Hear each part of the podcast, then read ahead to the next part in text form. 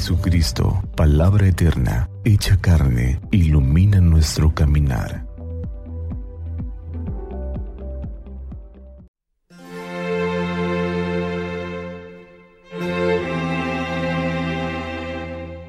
Jueves 13 de enero del tiempo ordinario.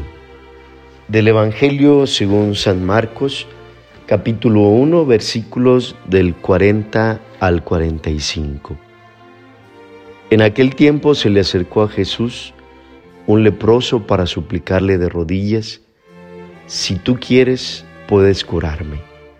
Jesús se compadeció de él y extendiendo la mano lo tocó y le dijo, si quiero, sana.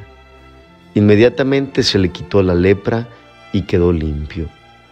Al despedirlo, Jesús le mandó con severidad, no se lo cuentes a nadie, pero para que conste, ve a presentarte al sacerdote y ofrece por tu purificación lo prescrito por Moisés.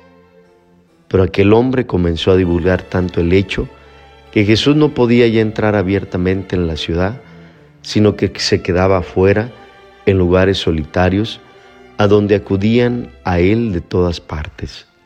Palabra del Señor. Gloria a ti, Señor Jesús. En el Espíritu de Dios sean bendecidos. Hoy escuchamos en el Evangelio como un leproso de forma inesperada se acerca a Jesús. Según la ley no puede entrar en contacto este hombre con nadie. Él es un impuro y ha de vivir así aislado tampoco puede entrar en el templo, ¿cómo va a acoger a Dios en su presencia un ser tan repugnante? Su destino es vivir excluido. A pesar de todo este, este leproso desesperado se atreve a desafiar todas las normas, sabe que está obrando mal, por eso se pone de rodillas, no arriesga a hablar con Jesús de frente, desde el suelo le hace esta súplica, si quieres, puedes limpiarme.